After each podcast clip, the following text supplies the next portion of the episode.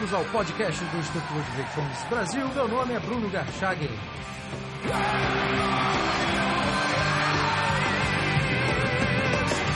Hoje eu converso com Felipe Kishi, empreendedor e libertário.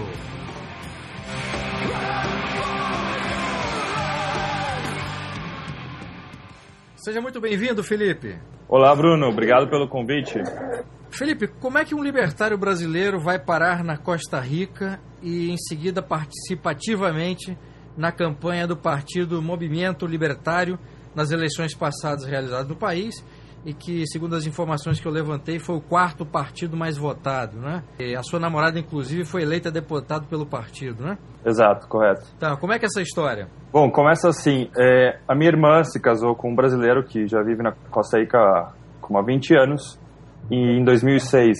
Então, é, começamos a vir para cá, conhecer o país. Eu vinha a cada um ou dois anos e me encantei bastante com é, a, o desenvolvimento que o país estava é, tendo nessa época e o ambiente. É, é um país bastante bonito, montanhoso, é, bastante aberto a, investimento estrangeiro, ao estrangeiro, de forma geral. Você encontra muitos estrangeiros de todos os países aqui. E em 2011 eu decidi me mudar para cá. Em 2011 eu ainda era secretário do Partido Liber, aí no Brasil. E quando eu vim para cá, eu comecei a entrar em contato com algumas pessoas é, do, de um instituto liberal aqui, que se chama Instituto Amag. É, antes disso, eu já conhecia, já tinha algum contato com as pessoas do movimento libertário, do partido, porque esse meu cunhado, ele é parte, faz parte do partido, então já tinha um, um contato, mas não muito grande, é, porque o partido, ou seja, veio de uma corrente bastante é, forte ideológica, é, com base na escola austríaca, no, no, no, libertarianismo, digamos assim, puro, e, e foi se flexibilizando um, um, pouco, talvez por, esse, por essa questão política. Então eu me pus em contato com essas é, líderes do, de, desse Instituto Amag, que estavam criando um novo partido liberal, que se, se iria chamar, que essa era a juventude desse novo partido liberal, e, e eu fui no primeiro encontro, era uma era uma reunião para definir o estatuto de, do, da, da parte de juventude. E no final, depois de alguns meses, o partido ruiu por é, atritos internos e outras questões. E, ou seja, em comparação com o Brasil, quem conhece sabe que no Brasil, para montar um partido que possa concorrer às eleições é muito difícil. Na Costa Rica é mais, muito mais fácil, mas ainda assim tem os seus, é, a sua burocracia. Então, eu me pus em contato com essas pessoas e, e tive contato e algumas é, reuniões deles é, e alguns eventos que, que eles organizavam. E ano passado, então, eles, essas pessoas começaram a se envolver com o Partido Movimento Libertário é, no, novamente com vistas às eleições de, de 2014. E então começamos, começamos a ir a, a reuniões, assembleias nacionais que definem os candidatos e definem a, as diretrizes do partido. E foi inclusive quando eu conheci a, a minha atual namorada, a Natália Dias, que, que foi eleita deputada. Então, esse foi como eu tomei contato com os líderes daqui e, e o partido, até que chegou a, a, campanha de 2014, que foi quando eu me envolvi mais, mais ainda com o partido. Certo. Você falou que ah, dizer, o a criação e desenvolvimento de um partido é, ancorado nas ideias da liberdade seria mais é, fácil aí do que aqui no Brasil, né? É, Correto. Tem, tem, uns dados que eu levantei aqui e você, na sua primeira resposta, você ah, falou acerca do ambiente mais favorável na Costa Rica com relação aos negócios e tal. É, uhum. A Costa Rica aparece em 53º lugar no Índice de Liberdade Econômica da Heritage Foundation, o índice desse ano, e uhum. por isso é considerado um país moderadamente livre, uma posição que é muito melhor do que a do Brasil, que aparece na posição 114, né? E essa posição nos coloca na lista dos países em sua maior parte não livre. Além disso, no ranking do Banco Mundial, do Doing Business, de facilidade para fazer negócio, a Costa Rica está na centésima segunda posição, um pouco à frente do Brasil, que ocupa o centésimo décimo sexto lugar. É, de que forma que esse ambiente mais favorável ao mercado, Felipe, contribui para a defesa das ideias da liberdade, inclusive para a criação e desenvolvimento de um partido ancorado nessas ideias. Ok, eu vou explicar um pouco mais ou menos como foi fundado o partido. O partido foi fundado em 1994 por, pelo candidato que foi é, por quatro anos, por quatro vezes é, o candidato presidencial, que é Otto Guevara, e outros dois principais fundadores que foram Rigoberto Stewart e Raul Costales. É, e passou começou começou a concorrer às eleições em 96 e, e elegeu o primeiro deputado em 98, que foi Otto Guevara. Então foram e foi aumentando de número de congressistas. Foram é, Otto Guevara um deputado. No próximo é, mandato foram seis deputados, seis deputados, nove deputados e atualmente, infelizmente, caíram para quatro deputados. Mas o que eu vejo é pelo fato de ser uh, um país pequeno e ter uma, uma história que é, que é bastante é, difundida, inclusive, que é após a Revolução de 48, é, o partido aboliu o exército, o partido, perdão, o, o país aboliu o exército e, e começou a, a, a perseguir um, um, caminho de, de desenvolvimento, em comparação, inclusive, com, com todos os países da América Latina. Então, é, é virou, um, inclusive, um, é, como eu posso dizer, um ícone da democracia, certo? E o, partido, o país, apesar de todo, tem uma dificuldade, é, ou seja, é bastante atraente para investidores por ter uma estabilidade política e uma economia é, é, para, para o nível latino-americano bastante atrativa. É, mas nos, último, nos últimos anos, inclusive, vem perdendo um pouco disso. É, aqui, por exemplo, a, a fábrica, a manufatura da, da Intel de processadores que respondia por 5% do, do PIB do país, mas semana passada, logo após as eleições, foram é, foi anunciado que eles iriam é, mover a parte de manufatura do país. Então, com isso, o país perdeu 5% do PIB e 20% das exportações. Foi um grande choque, além de vários postos de trabalho. É, então, o país é, como eu posso dizer, abriu uma oportunidade para um, um partido libertário, por, por quê? Porque é mais fácil politicamente de, de se criá-lo e, e, parece que uh, por outros fatores é, há uma maior é, abertura a essas ideias. O partido que, que sempre dominou aqui foi um partido de orientação social-democrata, mas que também é, recebia muitas ideias liberais então se, se abrindo ao mercado e, e todas essas questões que, que, que fazem da Costa Rica todavia ainda uma boa opção para para estrangeiros virem morar ou investir e, e, etc. Agora, essa mudança da, da fábrica da Intel um, foi por qual razão? Alguma, algum problema de, de ordem política e econômica dentro do país que motivou essa, essa mudança ou, ou foi outra, outra razão? Bom, então, é, o que aconteceu foi que o partido eleito atualmente, é, se chama PAC, Partido Ação Cidadana, ele tem uma orientação é, relativamente de esquerda, uma esquerda moderada. Seria um, um, uma liberação, o partido que sempre teve no poder um pouco mais à esquerda. Mas, obviamente, os motivos que eles puseram foram é, de estratégia global e etc. Mas alguns problemas que o país tem e que foi inclusive parte das propostas do durante a campanha presidencial é, foi, por exemplo, a, a, baixar o preço da luz. Aqui o custo da energia elétrica é um dos mais altos da América Latina. Então, uma das propostas do partido era abrir o mercado elétrico, da mesma forma que aqui se abriu o mercado de telecomunicações há, há cinco anos mais ou menos, e também se empurrou a criação, a, a assinatura de tratados de livre comércio. Então, é, a, a, a razão dada pela Intel foi por estratégia global, mas com certeza é, as decisões políticas, o panorama político, é, há, há, anos que se tenta fazer uma reforma fiscal que também foi é, em grande parte barrada pelo Partido Movimento Libertário, que se queria criar, por exemplo, aqui não existe um imposto IVA como na Europa ou, o ICMS no Brasil, é um imposto de vendas.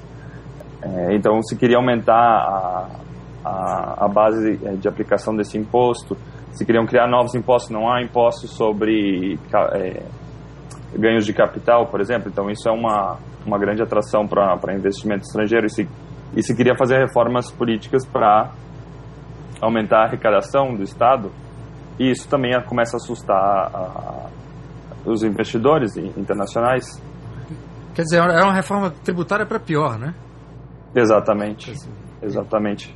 Entendi. Eu, eu, na pesquisa que eu fiz sobre os partidos políticos na, na Costa Rica, e o, o, esse Partido de Ação Cidadã, né, e, na, na, tradução para o português, ele tem, segundo a, a, as informações que eu levantei, uma posição é, social-democrata e progressista, né? Uhum. E, e, o partido se qualifica aí como de centro-esquerda e tem uma, uma posição anti-neoliberal. Uhum. E, e, o neoliberal na América Latina a gente sabe muito bem o que, que é. Não tem nada de liberalismo. Correto. E, e tem mais um, uma, uma concepção mais à esquerda. Né? No final são partidos social, partidos social-democratas que tiveram que fazer privatizações e por isso foram acusados de serem neoliberais. É, de que forma que você acha que, quer dizer, o, o Partido de Ação Cidadã com essas medidas ou essa, ou essa intenção de mudanças políticas, ela, além de, de atrapalhar o ambiente de negócios, ela, ao mesmo tempo, como você até citou rapidamente, ela abre uma oportunidade de divulgação e uma maior aceitação das ideias libertárias, por exemplo. De que forma que isso criou oportunidades para o Partido Movimento Libertário? Ok. É, por exemplo, há, há como há 10 anos já, já se tenta criar um, é, fazer uma reforma fiscal há bastante tempo.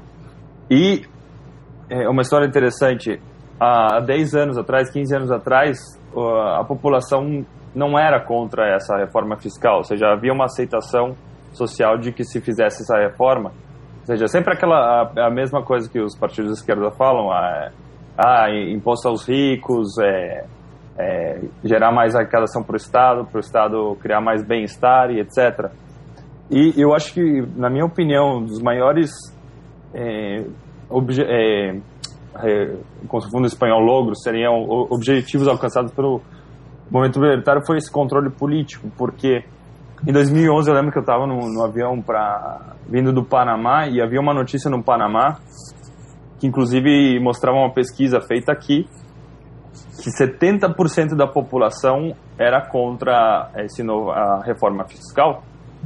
Então, sim, houve muitos bons resultados é, do, do partido e do, do movimento libertário político e ideológico em fazer as pessoas entenderem por que as ideias da, da liberdade são melhores.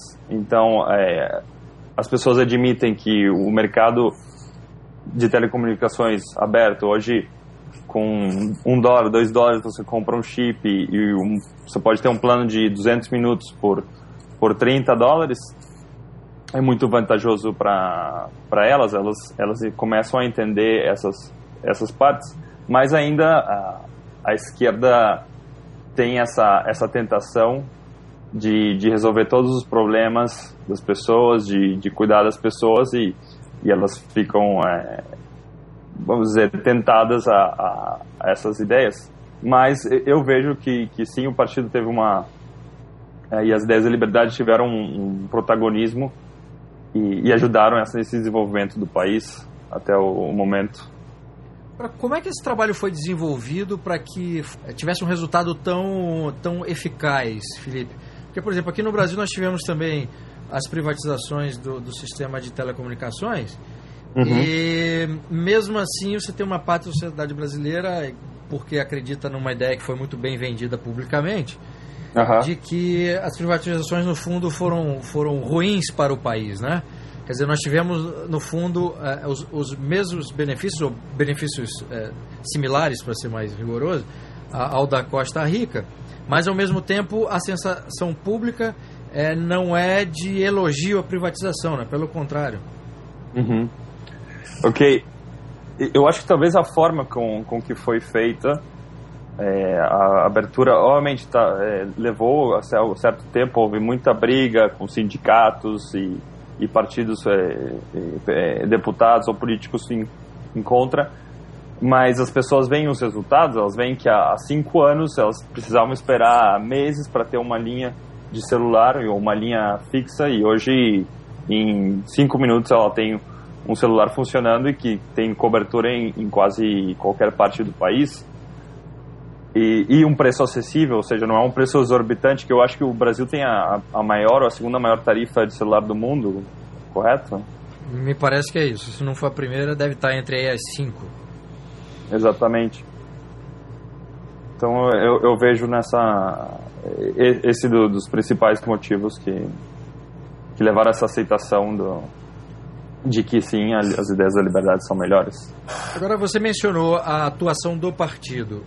no que se refere à atuação pública dos intelectuais libertários ou liberais clássicos, de que uhum. forma é a, a, a, influência, se é que há, desses intelectuais? Quem são os principais intelectuais liberais ou libertários em atuação pública hoje na Costa Rica?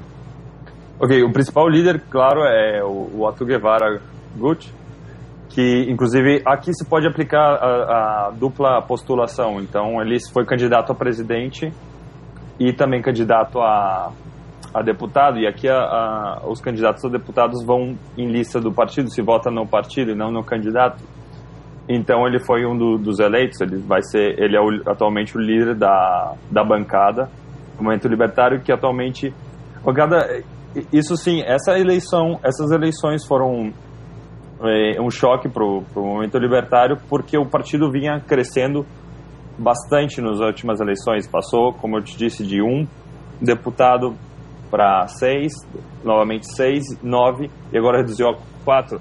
E também para no quando o Otto foi candidato a, a presidente em 2006, ele te, obteve, é, creio que 5 ou 6%, ou 10%, não me lembro bem, de votos. Em 2010 ele, ele foi terceiro lugar, ele obteve 20% e esteve por, por, por um bom tempo nas pesquisas antes das eleições em segundo lugar. Nessas eleições se confiava muito que, que o partido tinha chance de, de chegar pelo menos a, ao segundo turno.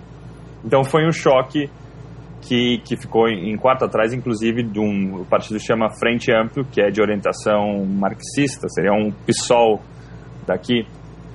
Ademais do, do, do Otto Guevara, os outros líderes que, que mesmo que já saíram do partido, que se considera, é, temos é, Federico Malavasi, é, Mário Quirós, é, tem, tem, as pessoas que, que lideram esse Instituto AMAG que eu mencionei e também uma organização que chama Revolução Liberal, é, que não sei se você...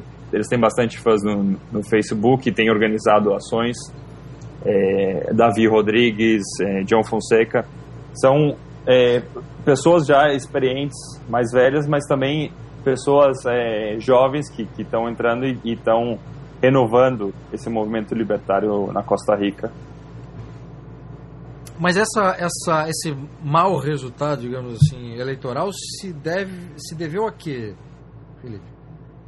Ok, eu acredito que o que aconteceu foi assim, o partido passou de, de uma postura bastante forte ideologicamente, não me, eu não gosto muito de usar essa palavra, mas para feitos didáticos, é, de uma posição radical a, a se flexibilizando. Então, por exemplo, o partido tinha propostas até 2006 de extinguir eh, o salário mínimo, ou seja, que, que não existisse o salário mínimo, que fosse vendido a todas as estatais, que fossem eh, é, ou seja, a favor de, de, de matrimônio é, homossexual e coisas assim.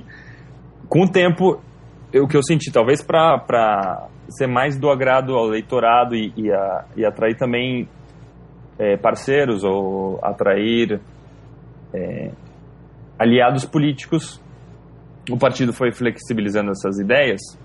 E nas últimas eleições, é, talvez o partido deu uma, um enfoque muito grande na parte de conservadorismo social. Você acredita aqui que é um país bastante católico e que, que ou seja, que votaria é, nunca votaria em alguém que, que defende o aborto ou, ou questões sociais polêmicas. E resultou que o, o candidato eleito, inclusive, teve um, um, uma, um, em um debate, uma discussão com o Otto Guevara sobre isso e se posicionando a favor do aborto, é, por exemplo, em casos de violação. Então, é, eu acho que isso foi uma das coisas que comprometeram. E também, uma, eu acho que para um partido que estava disputando os primeiros lugares, faltou uma maior organização. As eleições aqui não são obrigatórias, o voto não é obrigatório, então você tem que ter uma grande organização no dia das eleições, você, você busca voluntários para serem é, cuidarem das mesas de votação, mas para isso você para não perder esse esse mesário durante durante o ao longo do dia das vota, da votação você leva comida ou você paga o transporte você paga transporte para as pessoas votarem. Você precisa ter toda uma, uma estrutura principalmente para o dia das eleições. E, e, faltou também essa organização e também é, eu, eu acredito que essa essa linha que o Otto tomou na, nas propostas, talvez querendo atrair esse, esse eleitorado conservador, é, não resultou eficaz. E eu, eu acho que foi isso que. E, ademais, esse partido Frente Amplio foi um, um fenômeno. Ele era um partido que nas eleições passadas apenas teve um deputado. É, só para explicar, aqui são, a, só existe uma Câmara, uma Câmara que é a Câmara de Deputados, e que existem, é, que são 57 deputados. Então, esse partido Frente Amplo de orientação marxista teve um deputado apenas nas eleições passadas e essa, essas eleições passou a, a nove deputados e o presidente, o candidato a presidente foi em terceiro lugar e ele esteve em primeiro lugar por bastante tempo nas pesquisas eleitorais. Realmente, se pessoa então os candidatos concorrentes a fazerem uma campanha contra esse candidato e ele baixou nas pesquisas, mas ainda assim virou uma nova força política esse esse partido de orientação marxista e, e, claro que preocupa as pessoas que vivem sabem dos malefícios da, dessas ideias é, antiquadas, mas ainda presentes e, e, e sedutoras a, a, muitas pessoas. Você acha que o sucesso desse, desse partido nas últimas eleições ele se ele pode ser explicado por uma mensagem radical que, a, que foi adotada ao mesmo tempo em que o movimento libertário suaviza sua mensagem radical ou as razões são outras? Pode ser, porque pode ser que a, a imagem do, do Otto, como ele já foi várias vezes candidato do, a presidente e passou por algumas polêmicas, é, estava desgastada. É, por outro lado, esse partido vinha com uma, uma ideia aparentemente renovadora e um deputado bastante atuante, bastante é, eloquente. E também aqui sempre houve um bipartidismo. Nos últimos 30, 40 anos, dois partidos se alternaram no, no poder. E esse último partido é, ficou já oito anos direto no poder, jamais ficou mais que oito anos de uma só vez no poder. E, e, as pessoas já estão já estão fartas do, desse partido no poder, que é o Partido Liberação Nacional. Então, todos, muita gente na, nas ruas falava, não, qualquer um menos é, o liber, esse Partido Liberação, não, qualquer um menos o Liberação. Então havia uma rejeição muito grande a esse partido, que é o, o partido mais tradicional, o partido do de Pepe Figueires, que foi é, responsável pela por acabar com a guerra civil e, e, a criar esse partido e eliminar o exército na Costa Rica. Então, é um partido que tem muita força ainda, mas por escândalos de corrupção e incompetência no, nos últimos governos é, perdeu muita força. E com isso, é, esses novos partidos, é, o Frente Amplo e mesmo a Ação Cidadana, ganharam força. E o, e o movimento libertário, diante dos resultados das últimas eleições, é, já se tem discutido uma, uma reavaliação, uma reavaliação da, da postura pública ou, ou, esse debate não, não, não tem acontecido ainda?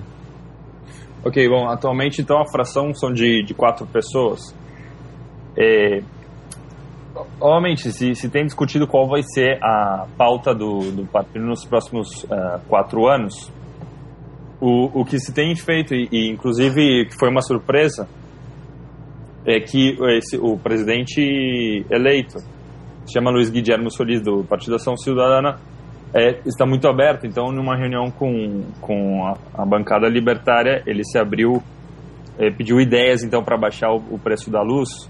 É, então, é, essa vai ser uma das orientações, uma das pautas do movimento libertário nos, nos próximos anos, fazer é, que as pessoas, que, que o Congresso aprove a abertura do mercado elétrico, quebrar o monopólio é, da estatal nesse setor. Essa é uma, uma das agendas. Também diminuir o, o trâmite. Como você mesmo disse, a Costa Rica está muito melhor que o Brasil, mas ainda assim tem uma, uma grande burocracia para abrir uma empresa. Você toma bastante. Eu, pessoalmente, tomei como um mês, mais de um mês para abrir uma empresa é, aqui. Então, há, muitas coisas. É preciso reduzir os gastos. E esse partido, Ação Cidadana, se comprometeu nos primeiros dois anos também a não aumentar impostos. Então, se vê uma, é, uma abertura do, do candidato do, da Ação Cidadana a escutar é, as ideias do, do, do movimento libertário. Então, isso enche o partido de, é, de esperança né, que, que se possa concretizar, se não todas, pelo menos, algumas ideias que, que, que, acreditamos, que se acredita que sejam favoráveis ao país. Com relação à atuação das organizações liberais e libertárias, essa uhum. atuação ela se dá é, de forma independente ou ela está relacionada à atuação do partido? No fundo, como é que existem organizações que funcionam de forma independente, até criticando eventualmente a atuação do partido, ou há uma relação em termos de apoio intelectual, de, de produção de estudos, enfim? Sim, as organizações não se envolvem de maneira direta, são os membros, alguns membros que, que se envolvem. Então, é, essas organizações não, não, não, tem defend, não defenderam o movimento libertário, não fizeram campanha para o movimento libertário durante as eleições, mas sim muitos membros participaram e, e se envolveram ativamente para organizar e, e, divulgar as ideias, mas não as organizações propriamente ditas. Certo. Você citou a MAG como sendo uma das principais organizações, né? Quais são as outras? As outras é, seria a Revolu Revolução Liberal e seriam essas, essas são as, dois, as duas principais. Há aqui a Frederic Naumann também, né? Que, que existe no, no Brasil Sim, mas aí não é uma organização da Costa Rica, né? É uma organização externa que ajuda é. de alguma forma os partidos locais. Correto, correto, mas a, a, as, a, as que mais atuantes e mais é, é, conhecidas são essas, essas duas. E, e há, obviamente, é, aliança com, é, com outras é, com organizações internacionais, mas do país mesmo são essas duas as principais. E essas organizações têm participação ativa no debate público? Quer dizer, o interesse da imprensa em ouvir representantes de, desses grupos, existe isso? Artigos para jornal, etc? Sim, existe. Saem, é, se publica alguns artigos desses é, dessas instituições, algumas vezes em jornais, tem, obviamente tem seu próprio website, mas não é muito é, exposto. Sim, eles têm um programa, há um programa de um canal também, é, mas ah, não é uma grande exposição, talvez não como como se gostaria. Bom, Felipe, muitíssimo obrigado pela entrevista. Acho que deu para ter uma ideia aí do panorama das ideias da liberdade uh, na Costa Rica, especialmente a sua colaboração com esse movimento aí que tem sido desenvolvido ao longo dos anos. Perfeito, Bruno. Obrigado pelo convite. E parabéns pelo trabalho. Como eu te mencionei no, no começo, é, eu lembro do primeiro podcast com o Hélio, que, que já mostrava uma grande qualidade. E, e parabéns a todos do, do Miss Brasil. Muito obrigado.